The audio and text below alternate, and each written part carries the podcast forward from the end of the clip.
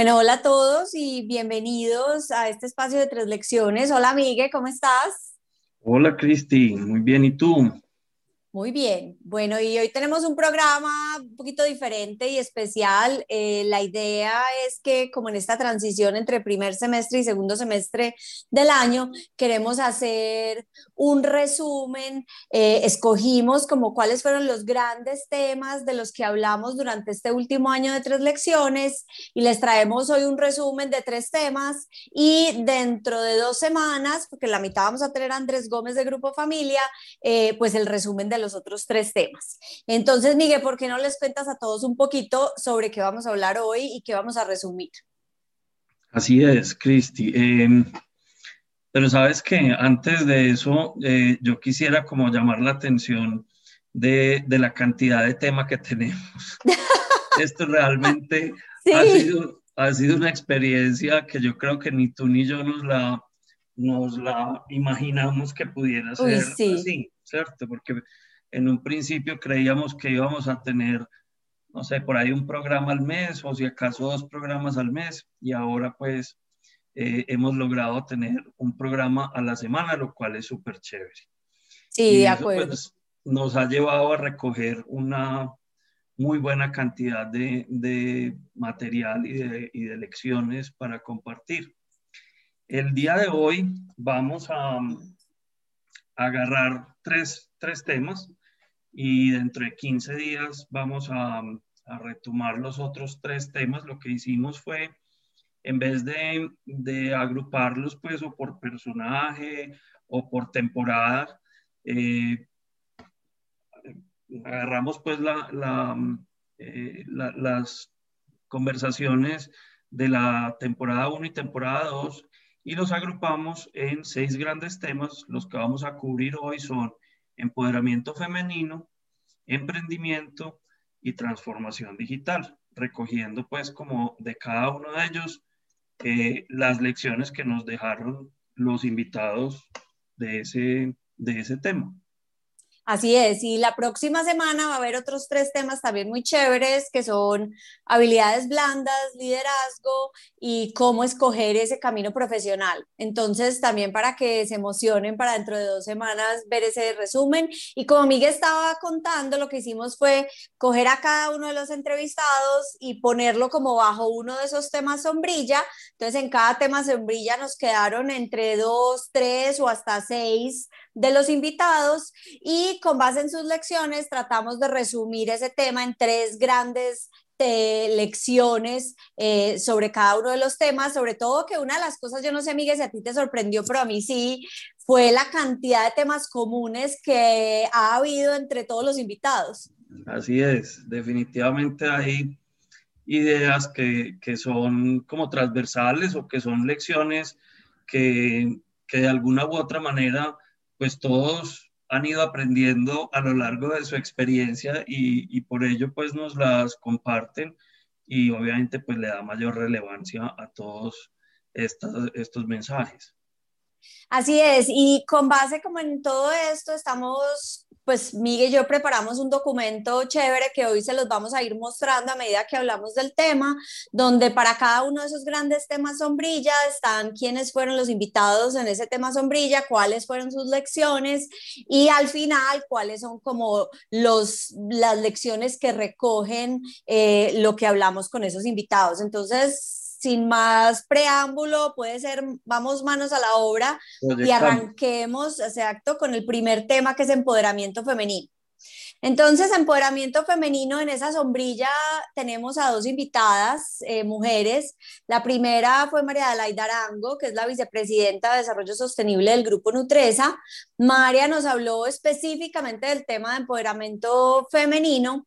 Y la segunda fue Marcela Jaramillo, que aunque su tema no se llamaba específicamente empoderamiento femenino, sino inteligencia emocional, eh, también tuvo muchos tintes de empoderamiento femenino, incluso su tercera lección era específicamente eh, dirigida a las mujeres. Y ella eh, es hoy la country manager para Colombia y, y, Guatemala de la marca Castrol, que es una marca pues del grupo VP.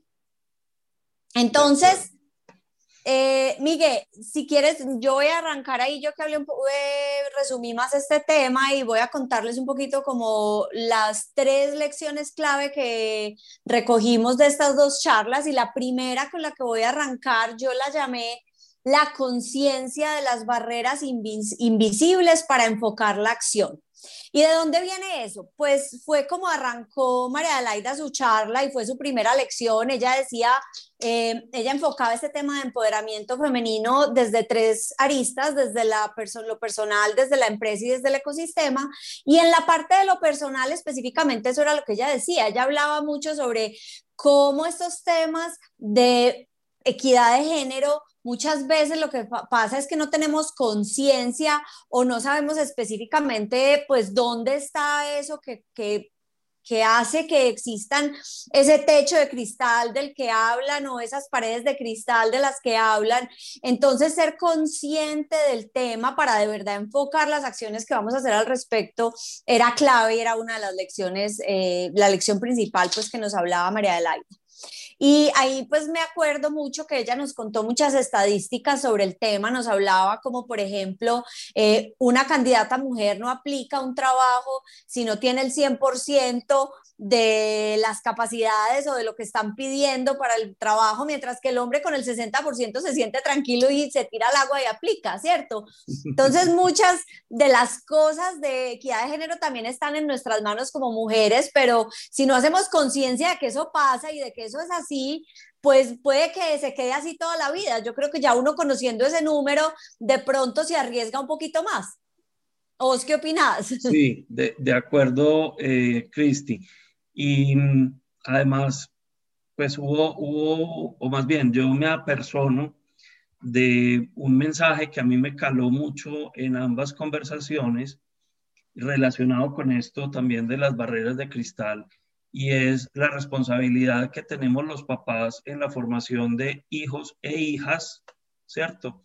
Frente a este, eh, a este fenómeno particular, pues, del techo de cristal y de las paredes de cristal. Yo creo que eh, sigo convencido de que una de nuestras responsabilidades más grandes a la luz pues, de estos temas de empoderamiento femenino eh, está desde la casa, de, educar no solamente a las niñas para que sean un poquito más aguerridas eh, y crean más en ellas mismas, sino también a los hijos, a los niños, para que ellos también desde desde muy temprana edad eh, valoren y, trabajen eh, de la mano de sus hermanas o de sus compañeras de trabajo o de compañeras de estudio. Entonces, ese, ese mensaje me pareció súper importante de, de mantener.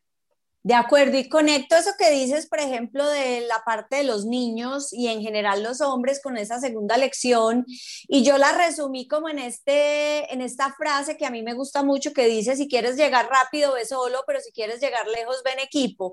Y yo creo que este tema de equidad de género también tiene que ver con que no es una cosa de las mujeres o de los hombres, no, es una cosa de sociedad.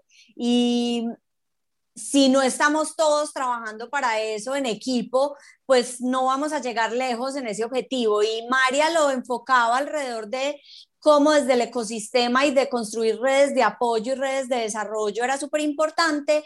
Y Marcela lo hablaba mucho desde cómo todos los logros son parte, son, son, fruto del trabajo en equipo y que uno como profesional no se puede olvidar que de verdad pues uno no llegó solo y que hubo mucha gente ayudándole y apoyándolo y trabajando con uno de la mano para llegar a donde llegó, ¿cierto? Entonces creo que esas dos lecciones resumidas en esa frase y con lo que dices del, del apoyo de los niños y de los hombres para el tema de empoderamiento femenino y de equidad de género es un tema fundamental. Sí, de acuerdo. Y, yo creo que eh, subyace en la esencia de la equidad. Es decir, la equidad implica trabajo en equipo, ¿cierto? Total. que no estamos hablando de igualdad, ¿cierto? Eh, estamos reconociendo las diferencias entre unos y otros, pero estamos buscando desde la equidad que haya de verdad un trabajo en equipo y que vayamos, eh, que vayamos juntos, ¿cierto? Como dice este proverbio africano que a mí también me encanta. Completamente de acuerdo. Total. Y para mí aquí leyendo unos comentarios que nos está haciendo Lourdes en el chat y habla pues que si entonces podemos decir que las mujeres son más confiables cuando dicen que saben algo eh, o que pues porque solo aplican pues cuando de verdad cumplen con el 100% de los requisitos, pero que además debemos ser más intrépidas. Eh, a mí eso también me hace pensar un poquito y ahora lo vamos a ver y lo vamos a ver mucho dentro de dos semanas en algo que ha sido común en muchas charlas y es la capacidad de aprendizaje.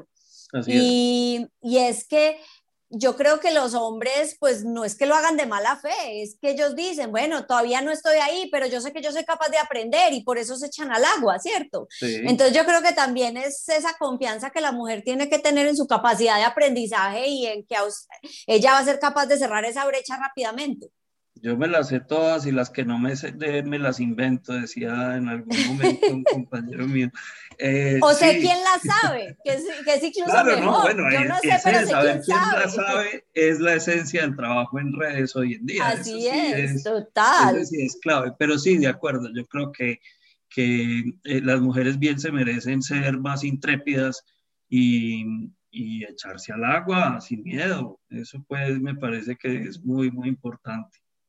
Perfecto. Y la última lección eh, que resumí y que aplica un poquito a lo que hablaba María Adelaida sobre desde la empresa, qué es lo que están haciendo, y ella nos hablaba de un montón de procesos y de métricas, nos contaba pues ejemplos concretos de lo que están haciendo en Grupo Nutresa, y al final lo voy a resumir en esta frase o en esta palabra de hacerse cargo y que también es algo que vemos en común en otros temas y es esa conciencia de o ese enfoque hacia la acción, ¿cierto? No es quedarse y en la estrategia y en la palabra y en quejarse, sino es hacerse cargo y actuar, ¿cierto? Actuar y hacer algo al respecto. Y creo que María lo contaba de una manera muy interesante en esos procesos y métricas que están desarrollando en el grupo Nutresa.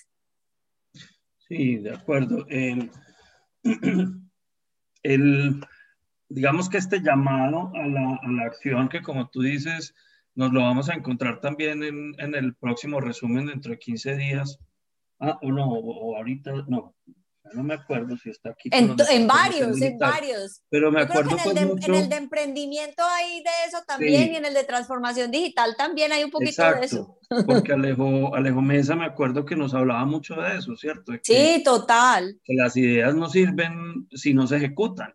¿Cierto? Total. y, Santiago Palacio, ahora que hablemos de transformación digital también, ¿te acordás de la frase Done is better than perfect? Que nos contaba de, de esos big tech.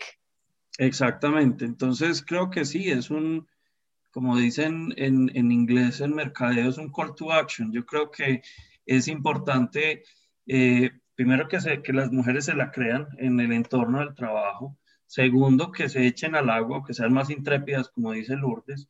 Y tercero, ese llamado a la acción, es decir, vamos y hagámoslo y, y nuevamente trabajando en equipo y, y demás, pero eh, con el convencimiento de que, que seguramente esto va a salir bien. Total, y, y, yo no dejaría, y me parece clave dejar dentro de ese resumen también esa conciencia de cuáles son esos aspectos donde de verdad inconscientemente nosotras estamos en desventaja o nos ponemos nosotras mismas en desventaja, como este ejemplo de aplicar a, a, los, pues a, los trabajos, ¿cierto? Y como ese ejemplo hay muchísimos alrededor de temas de negociación eh, y alrededor de muchos otros temas que yo creo que cuando uno empieza a leer y a, y a hacerse consciente del tema, empieza a aprender del tema, pues ya uno también actúa distinto. Otro ejemplo que a mí me encanta de esos de hacer conciencia, ah, cuando yo estaba en Stanford tenía una clase que era alrededor de temas pues de desigualdad y de pues o de buscar equidad, sobre todo en, venture capital y en emprendimiento, que la brecha es gigante. Em, y fue una chica que es una profesora del London Business School, se llama Dana Kanse, y ella viene haciendo estudios sobre el tema cuantitativos desde hace un buen tiempo y hizo un estudio donde encontró eh, analizando muchísimas competencias de esas pitch competition, cuando van los emprendedores y hacen su pitch y compiten y al final el que gana le dan, eh, invierten en su compañía. Entonces ella analizó miles de esas competencias o de esos pitch y encontró que a los hombres, los jurados, independientes si el jurado es hombre o mujer, a los hombres le hacen preguntas de promoción y a las mujeres preguntas de prevención.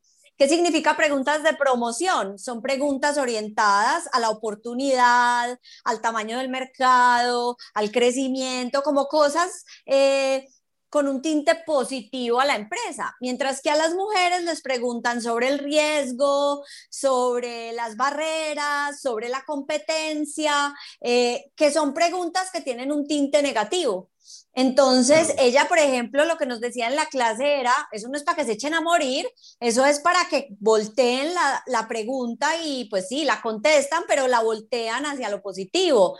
Pues sí, yo tengo estos riesgos, pero mire mi oportunidad de crecimiento. Y ahí le volteas la, la pregunta a la persona, ¿cierto? Entonces... Eso me parece bacanísimo. Es súper ¿Y eso por qué lo hace uno? Por esa conciencia. Si uno no tiene la conciencia, uno responde la pregunta de prevención y ya. Sí, yo, eh, siquiera utilizas esa, esa, expresión de la conciencia. Em, yo sentí este, esta segunda temporada, pues este primer semestre de tres lecciones, tuvimos muchas invitadas mujeres, lo cual pues fue súper, eh, súper bueno y súper bonito pero también eso me ayudó a, tomar un gran nivel de conciencia frente a todos estos temas que estamos hablando en este momento.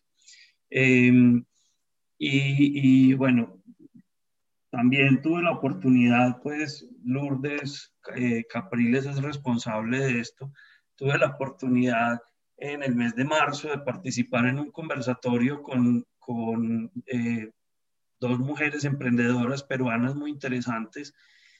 Y yo me llevo de este año en particular como uno de mis grandes aprendizajes a, nivel personal, eso, eh, todo este tema de, de hacer conciencia de estos temas de empoderamiento femenino, de hacer conciencia de la responsabilidad que los hombres tenemos frente al empoderamiento femenino. Es que no es una cosa exclusivamente donde las mujeres sean las que tengan que hacer el trabajo, ¿no? Eso pues se llama empoderamiento femenino, pero a todos nos toca en las organizaciones, hombres y mujeres. Entonces, eh, para mí verdaderamente fue, fue una temporada muy bonita en ese sentido. Súper.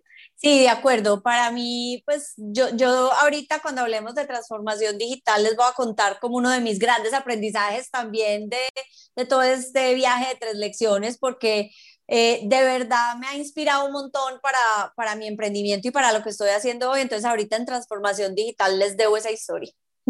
Muy bien, súper. Entonces pasamos a emprendimiento. Claro, pasemos a emprendimiento. Bueno, a ver, subamos esto para que todos podamos ver.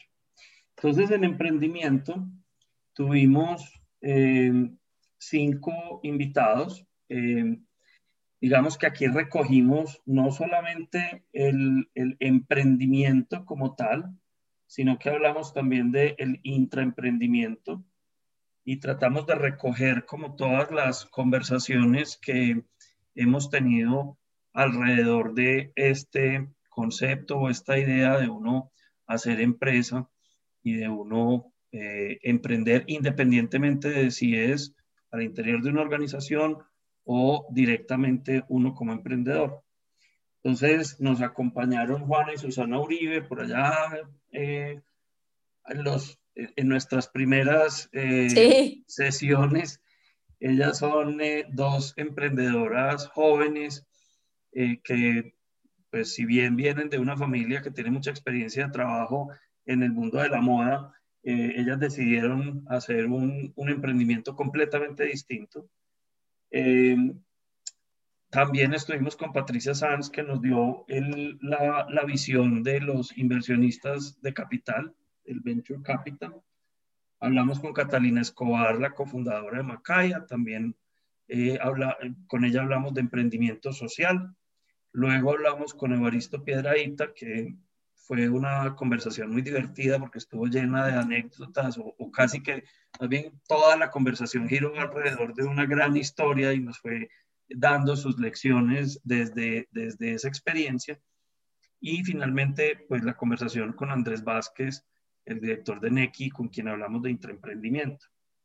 Entonces, yo, eh, pues al recoger como estas, estas ideas que ellos nos compartieron, encontré como tres grandes temas. Como temas los denominé primero el propósito, porque eh, varios de ellos hicieron referencia, tal y como decías tú, Cristi, ahorita que hay unas ideas que se repiten, varios de ellos nos hicieron referencia a lo importante que es para un emprendedor tener claro el propósito, tener claro el por qué está haciendo las cosas, tener claro que no hay plan B, o sea, que el emprendedor se la jugó por su emprendimiento y ahí está y tiene que tener capacidad de eh, resistencia en muchos, en muchos momentos, que hay que ser claro que no, no siempre las cosas van a estar fáciles, pero que eh, hay que ser capaz de, de, sobrellevar estas cosas teniendo pues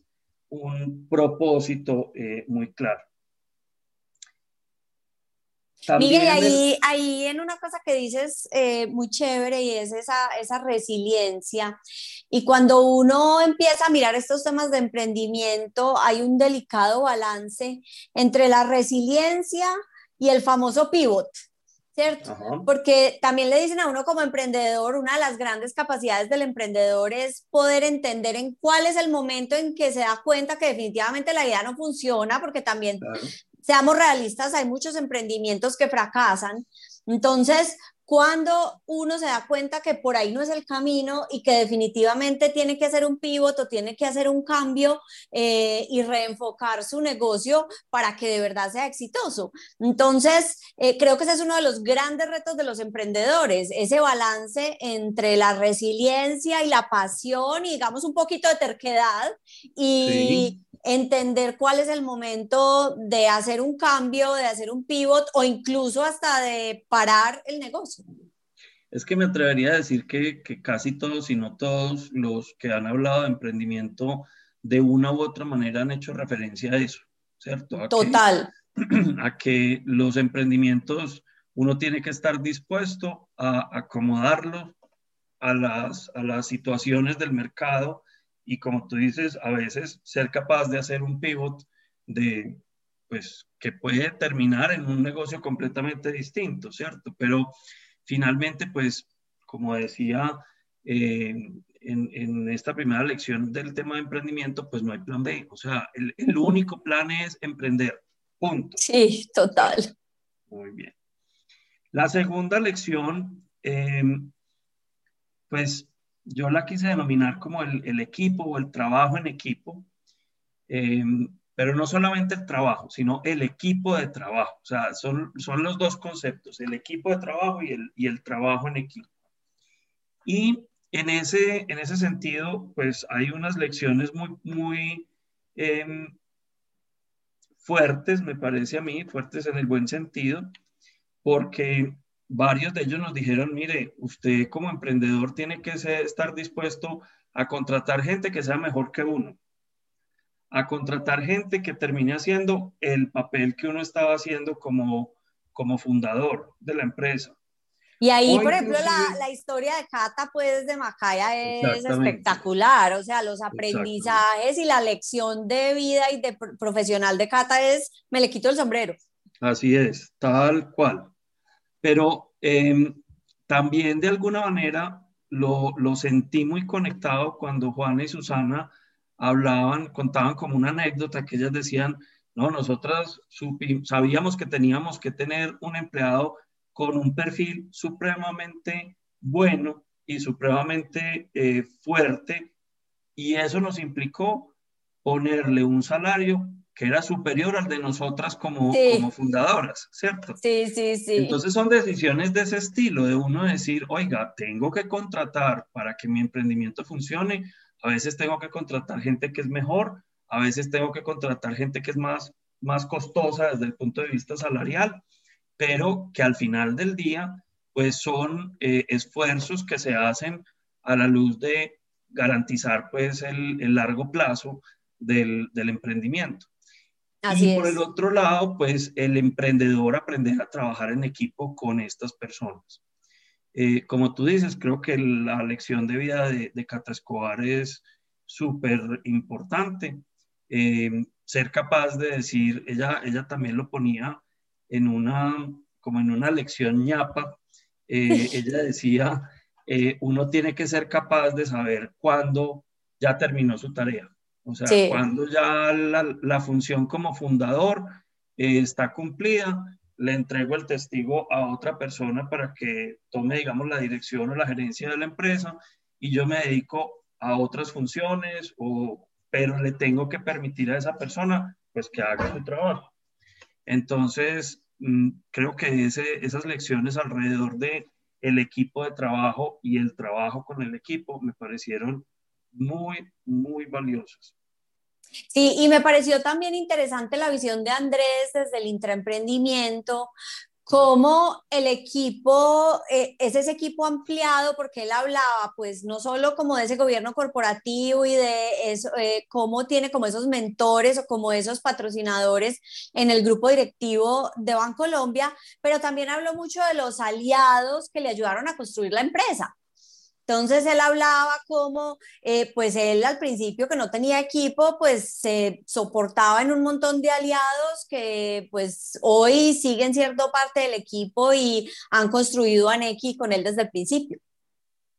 Sí, y, ese es un mensaje que es como el equivalente dentro del, entorno de, de intraemprendimiento y es pues ahí yo estoy haciendo equipo probablemente con personas que vienen de la misma compañía, pero ahí la clave me parece es lo que tú dices o lo que mencionó Andrés en el sentido de que uno tiene que tener un sponsor, uno tiene que tener eh, un equipo que, lo, que, que además le ayude en toda la conformación del gobierno corporativo, porque al final del día, pues es una empresa dentro de otra empresa. Entonces, Exacto y que a veces requiere unos ritmos o unos estilos diferentes, como, como nos lo mencionaba precisamente Andrés, pues porque ellos lo que estaban haciendo era tratando de reinventar la, eh, la banca dentro de un banco tradicional, dentro de un banco enorme con, con una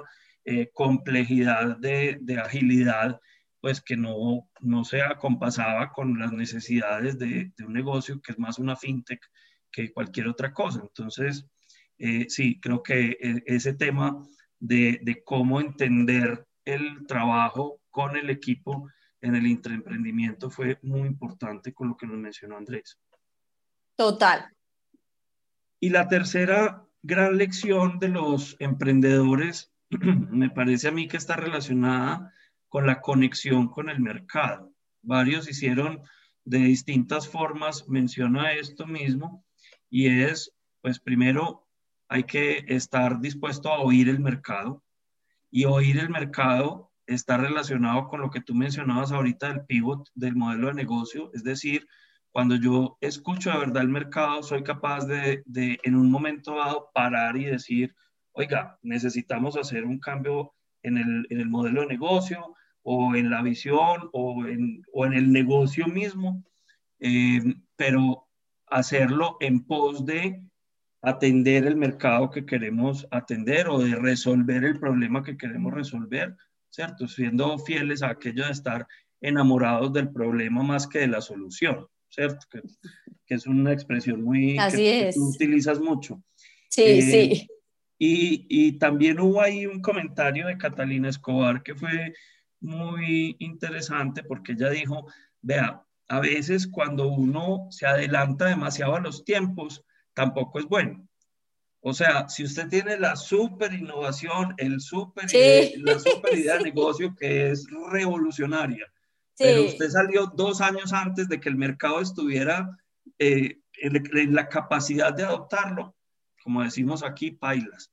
O sea, no, no le funciona eh, la cosa. De manera que a veces estar demasiado anticipado al mercado tampoco es una buena, eh, una buena no, genera una buena solución. Y el otro elemento que, que, me pareció em, chévere, que está compartido por varios de ellos, es cuando hablaron de la pasión. Que al, al negocio, al emprendedor, hay que meterle pasión a lo que uno hace. Tiene uno que enamorarse de ese, de ese problema que está resolviendo, volverlo un hobby, nos decía pues eh, Evaristo, es decir, usted trabaja enamorado o apasionado por lo que está haciendo, a usted el trabajo se le vuelve pues un, un entretenimiento, ¿cierto? Un hobby. Em, y de ahí pues también se deriva el ser capaz de ajustarse, o más bien de ajustar los procesos y los modelos de el nuevo negocio, que eh, a eso hacía mucha mención eh, Andrés, en el, Andrés Vázquez, pues, cuando nos habló de Neki, en el sentido de que obviamente, pues, una empresa nueva que nacía dentro del banco requería también no estar, eh, llamémoslo, amarrado, pero no en el mal sentido, digamos, no estar supeditado más bien a los procesos como ya los tiene definido el banco, que pueden ser unos procesos muy robustos, pero que funcionan para la estructura del banco, mientras que puede que para una estructura de una fintech, pues no sean los mejores procesos. Entonces, ¿cómo hay que tener esa flexibilidad para uno ser capaz de hacer cambios cuando sea necesario también en los procesos y en los modelos? Total. Y y yo quiero resaltar una, pues una lección de Evaristo que a mí me encantó y fue la tercera que él contó y era lo que él decía que, que el pasado ya pasó y que hay que construir es mirando hacia adelante. Y a mí me encantó porque uno muchas veces se queda mirando para atrás y se da los golpes de pecho y entonces se queda atado en lo que pasó y, y se le olvida que ya pasó y lo que tenemos es que construir, sí, aprenda lo que tiene que aprender pero construya y no se quede atado en el pasado. Creo que es un, un aprendizaje súper chévere, una lección súper chévere para todos. Sí, una visión muy, muy práctica, sí. Eh, pero muy real, ¿cierto? Total, total. Como tú lo dices, tendemos a veces a quedarnos como rumiando mucho en lo que nos pasó y en el análisis de, del quién es el culpable y por qué, sí. y, no sé qué, y ta, ta, ta, ¿cierto? Cuando ya lo que pasó, pasó. O sea, ya no hay forma de cambiarlo. Eso ya es el pasado. Me acuerdo que, que Baristo decía, eh, el problema que usted tiene ante usted en este momento ya es pasado. Ya pasó. Usted lo que se tiene que concentrar es en el futuro y en cómo lo va a resolver de ahí para adelante. Entonces, eh, sí, ese, esa me parece que es una eh, lección muy valiosa y poderosa que, que, nos dejó esa conversación con Evaristo. Y precisamente de, de, eh, de, la charla con Evaristo, quise sacar una ñapa aquí también, eh, Cristi. Buenísimo. Él nos hablaba de que es muy importante no dejar que la narrativa de lo negativo nos domine y que más bien pensemos en construir futuro mirando siempre la luz al final del túnel. Él, pues, su, su, Carla estuvo eh, muy centrada en la experiencia que vivieron en, en Susi cuando se les quemó la fábrica. Recuerdo la historia. Y, y, cómo fue, pues, como muy traumático en su momento, pero él decía, mire, ante todos los problemas hay una luz para salir del problema. Entonces, concéntrense en la luz, no se concentre en el problema. Mm, y eso me parece que es, pues, de nuevo, una lección muy poderosa, muy conectada con su, con su visión de optimismo y de que hablemos bien de los demás, pero también muy importante en la medida en que necesitamos tomar conciencia de que a veces la narrativa negativa es la que nos domina y no somos capaces de hacer el switch para pensar en, en la narrativa positiva. Y me encanta ese último porque creo que nos conecta chévere con el próximo de transformación digital, porque no sé si te acordás que Alejo Mesa, em, el presidente pues de Iluma y de Premex, en su charla nos dijo al principio que él no veía noticias. Que él leía el periódico, pero que él no veía noticias precisamente por eso, porque no quería que lo negativo lo contaminara. Y su primera lección estaba enfocada en eso, en ese cuál es la mentalidad con la que vemos el mundo. Entonces él decía, nuestro entorno alimenta esa mentalidad. Entonces si vos alimentas esa mentalidad con cosas negativas todo el tiempo, pues vas a ser negativo. Sí, Alejo nos hablaba de crear un círculo virtuoso, Así de rodearse siempre como de como de unas personas que le ayuden a mantener esa virtuosidad. Exacto. Eh, sí, de acuerdo, me, me, parece que tienes toda la razón. Bueno, y entonces en este tema de transformación digital conversamos con tres eh, personas diferentes, conversamos con Santiago Palacio también hace ya un buen rato, ya casi un año. Eh, Santi vive en Estados Unidos y tiene una experiencia muy interesante porque él ha trabajado en las tres Big Tech, ha trabajado en Amazon, eh, eh, trabajó en Facebook, Y, de hecho, pues cuando lo entrevistamos estaba en Amazon y hoy ya está en Google. Ah, vea usted. Entonces, ¿cómo te parece? Ya está, ha estado en las tres, Facebook, Amazon y Google.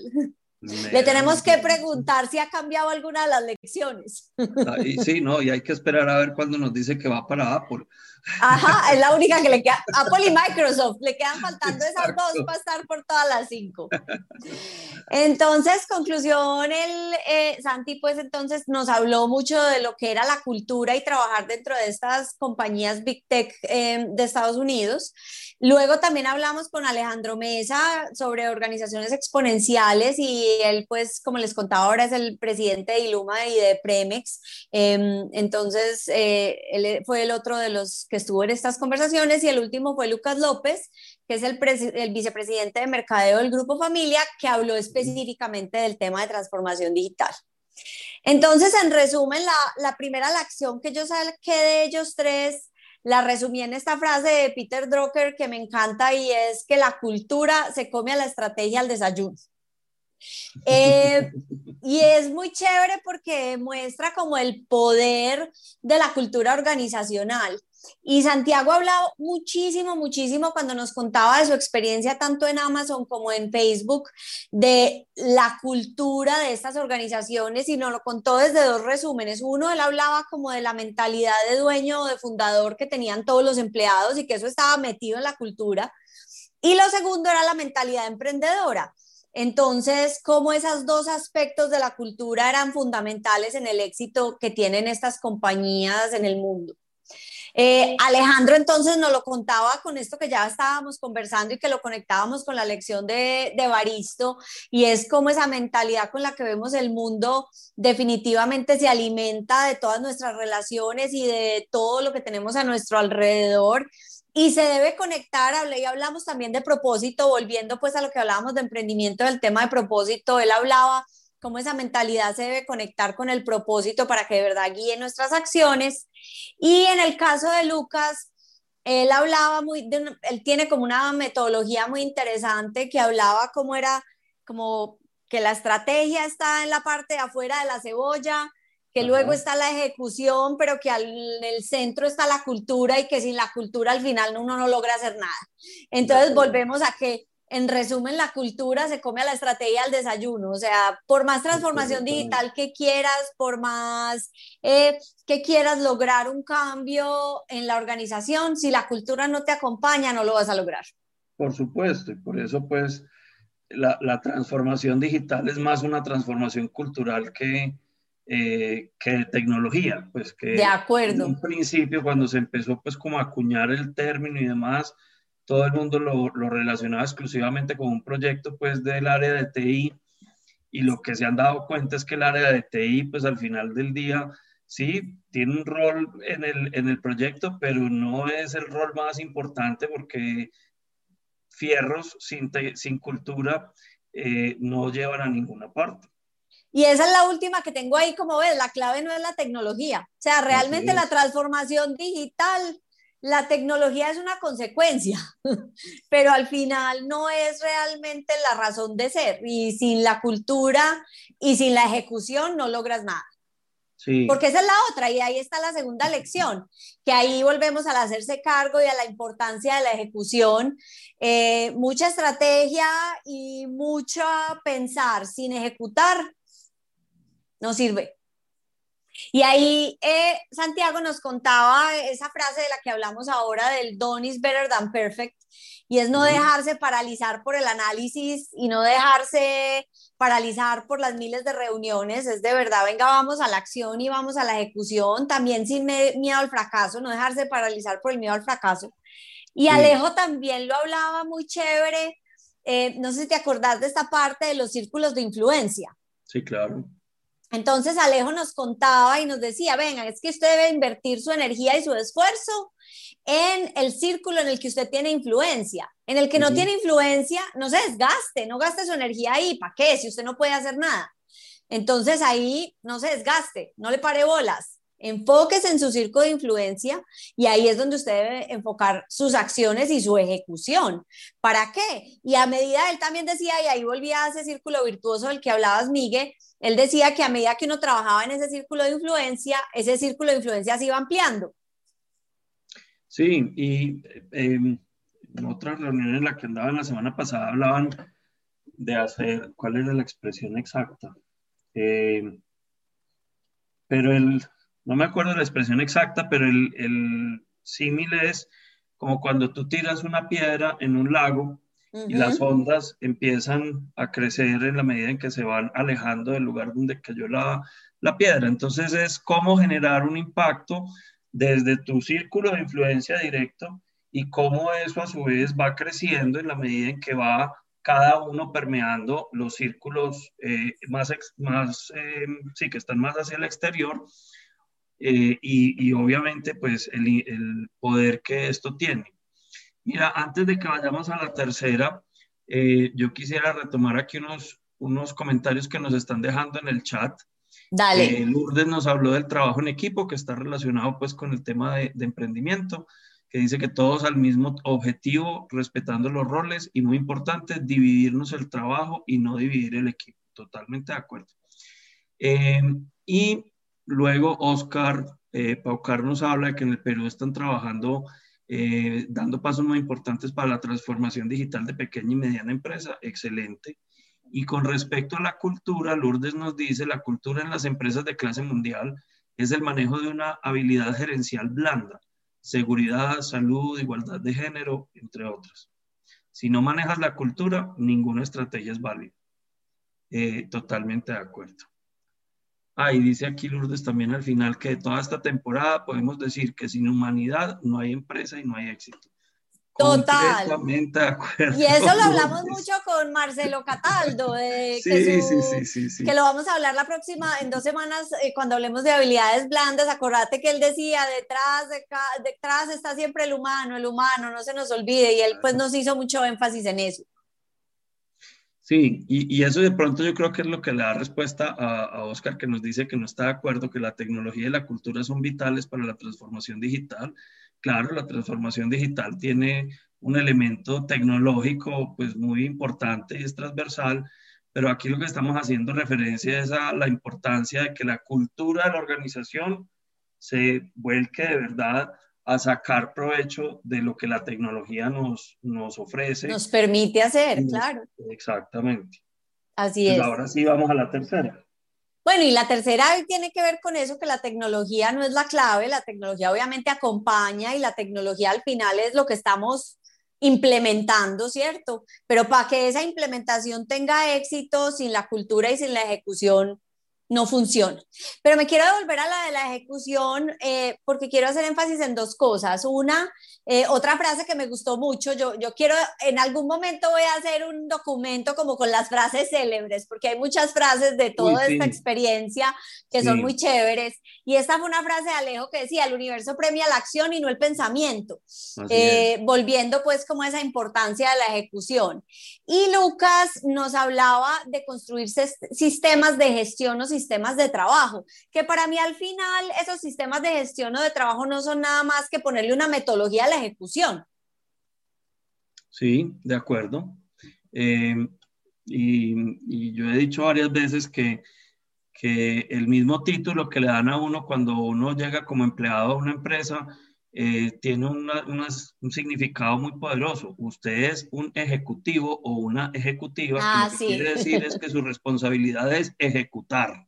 Entonces, eh, sí, de acuerdo. Yo pues creo que el, el, el tema, pues y todos tendremos infinidad de ejemplos de proyectos que, o de ideas muy buenas, pero que nunca se ejecutaron y, o que se ejecutaron mal y que entonces pues no funcionaron como se había esperado inicialmente.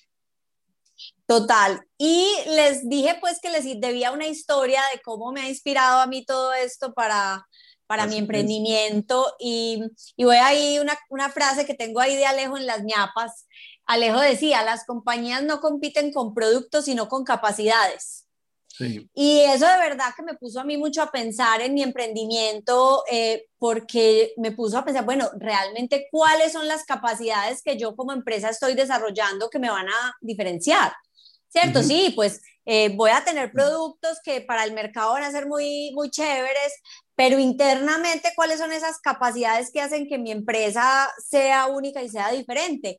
Y me hizo repensar cómo eh, construir mi empresa y de verdad empecé a construirla pensando en qué capacidades voy a desarrollar más que qué productos. No, la capacidad es la que me permite desarrollar los productos, pero, pero no el producto, no al revés. Entonces, cambié un montón el enfoque de cómo pienso en mi emprendimiento. Ah, para que veas, para que veas que todo esto salen impactos importantes. Pero no, me parece súper chévere y efectivamente, eh, pues el, el, comentario de Alejo, eh, que es muy conectado pues como con la filosofía de, del mundo exponencial y de las organizaciones exponenciales, es, eh, es tal cual. Yo creo que lo que diferencia a una institución de otra o una empresa de otra, son las capacidades que tenga cada una y las habilidades que tenga para aprovechar esas capacidades, ¿cierto? Así es, así es. No, y, y me hizo pensar mucho en Apple. Uno piensa en Apple, por ejemplo, que él mismo se mató sus productos. Cuando uno piensa en el iPod, sí. el iPhone mató el iPod. Así es. Y él mismo se mató. Y, pero entonces, ¿por qué? Porque es que él no está compitiendo con el iPod o con el iPhone, él está compitiendo es con su capacidad de innovar. Eh, y con esa capacidad interna que tienen como compañía. Entonces, ¿qué importa que se muera el iPod? Vendrán otros. Sí, y me estás haciendo acordar de una conversación con, con un personaje que todavía no ha venido, pero que seguramente lo tendremos en el futuro aquí, que es Alberto Hoyos, el presidente de Noel y en, eh, hablando pues de, de, otros, de otros temas, él me ponía el siguiente ejemplo, me decía, vea Miguel, en Noel siempre venderemos saltín. Nosotros no vamos a dejar de vender saltín porque es la galleta pues que más se vende, ¿cierto? Pero eso no quiere decir que nosotros no estemos pensando en lanzar nuevos productos al mercado, en tratar de competirle en la categoría de galletas, en tratar de sacar productos que a lo mejor el día de mañana pueden llegar a ser tan grandes en el mercado como lo es hoy Saltín. Entonces, eh, y yo creo que ese, ese es un cambio de mentalidad muy importante porque a veces nos cuesta mucho trabajo en las organizaciones ser capaces de, de, manejar estos cambios y de manejar la innovación, porque estamos muy amarrados a lo que tradicionalmente ha funcionado y ha funcionado bien. Así es. Si yo ya tengo una fórmula que me funciona, ¿para qué la voy a cambiar? Y, y, de alguna manera esto es retarnos a ser capaces verdaderamente de, de cambiar, de pensar en desarrollar eh, nuevas capacidades, ¿cierto? Y dejando lo que ya funciona, pues deje lo que funcione, pero no se quede quieto, porque eh, las velocidades a las cuales están cambiando estos mercados hoy en día son una cosa de locos. Así es, así es, así es.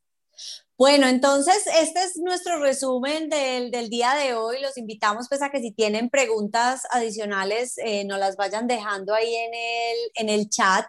Y también yo les quiero hacer una pregunta a todos los que están conectados en este momento y quisiera que me cuenten eh, cómo les pareció el resumen, cómo les parece esta metodología del resumen y si de pronto tienen alguna sugerencia para dentro de dos semanas de algo que pudiéramos ajustar o mejorar o algo que les gustaría ver que de pronto no hablamos hoy en este resumen y que les gustaría que incluyéramos en el resumen de eh, dentro de dos semanas. Entonces me encantaría que nos vayan poniendo por ahí eh, comentarios en el chat al respecto.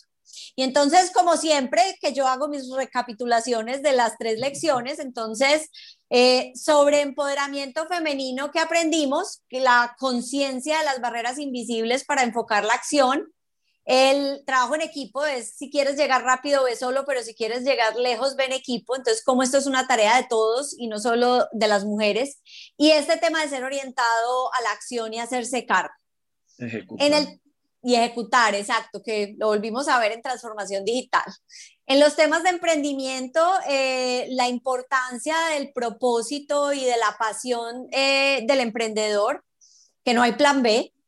El segundo, también el trabajo en equipo, ahí conectando con la segunda lección también de empoderamiento femenino, vemos que ahí se nos van dando unos hilos conductores bien interesantes. Y el tercero, esa conexión con el mercado que ayude a guiar las decisiones. Y en transformación digital, primero, pues la importancia de la cultura para que realmente ocurra una transformación. Segundo, ejecutar, ejecutar, ejecutar. Y tercero, pues la clave entonces vemos que no está tanto en la tecnología, porque si no tengo la cultura y la ejecución, pues no lo voy a lograr ni transformación digital ni ninguna transformación. Entonces, ahí están nuestras lecciones resumidas de estos tres temas em, de 12 de los invitados que hemos tenido. Súper. Em, aquí Lourdes, acá dejaron un comentario que es un compromiso. Cristi, el libro de frases célebres es desde ya un compromiso, espero ansiosa. Lourdes, trabajaremos en eso. Eh, por ahí hay un, hay un proyecto andando que más adelante les contaremos, pero está eh, relacionado con, con, eso, con ver cómo estas eh, lecciones las podemos llevar a otros, a otros medios. Eh, Oscar nos sugiere que eh, también incluyamos casos de éxito concretos y reales. Me parece que es un... Súper chévere la idea, lo haremos. Tengámoslo en cuenta. Y eh, muy interesante conocer más ejemplos de empresas que sean de verdad incluyentes y de personas que han superado grandes adversidades y desarrollado grandes proyectos. sí, Rodrigo, también es un comentario al lugar y creo que hay que ver cómo lo Sí. Incluso uno de los primeros invitados que tenemos para la próxima temporada tiene algo que ver con eso. Así es, así es. Vamos, vamos a arrancar el 15 de julio, pues eh, digamos la fecha. Eh, el 15 de julio tenemos un invitado que, que, nos va a retomar todo el tema de inclusión desde una perspectiva que no hemos todavía eh, trabajado aquí en tres lecciones y yo creo que va a salir una cosa muy, muy interesante. De acuerdo, de acuerdo. Creo que va a ser súper interesante. Muy bien, pues creo que esos son como los comentarios que nos han dejado hasta ahora. Perfecto, entonces a todos, como siempre, muchas gracias por haberse conectado con nosotros el día de hoy. La próxima semana, como les conté al principio, tendremos a Andrés Gómez, él es el presidente del Grupo Familia y va a estar pues aquí acompañándonos. Y la semana siguiente vamos a tener el resumen parte 2. Así es. Muy bien, no, muchísimas gracias a, a todos por conectarse, sobre todo por participar. Creo que estos espacios son muy entretenidos cuando ustedes también nos van dejando comentarios aquí por el chat. De acuerdo. Y bueno, los esperamos dentro de ocho días eh, para hablar con el presidente del Grupo Familia y en 15 días estamos con nuestro segundo resumen. Perfecto. Bueno, a todos gracias, y nos vemos pronto.